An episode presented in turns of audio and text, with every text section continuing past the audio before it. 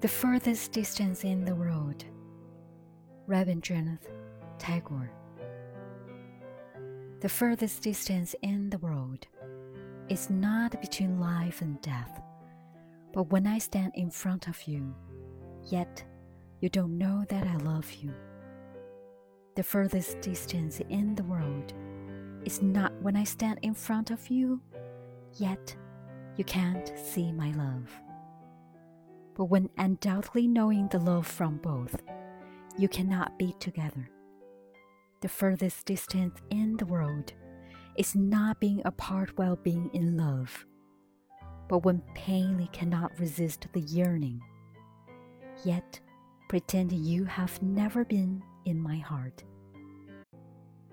The furthest distance in the world is not when painly cannot resist the yearning, yet pretending you have never been in my heart.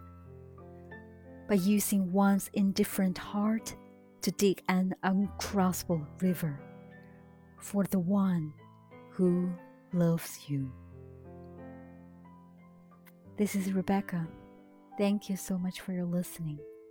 See you next time.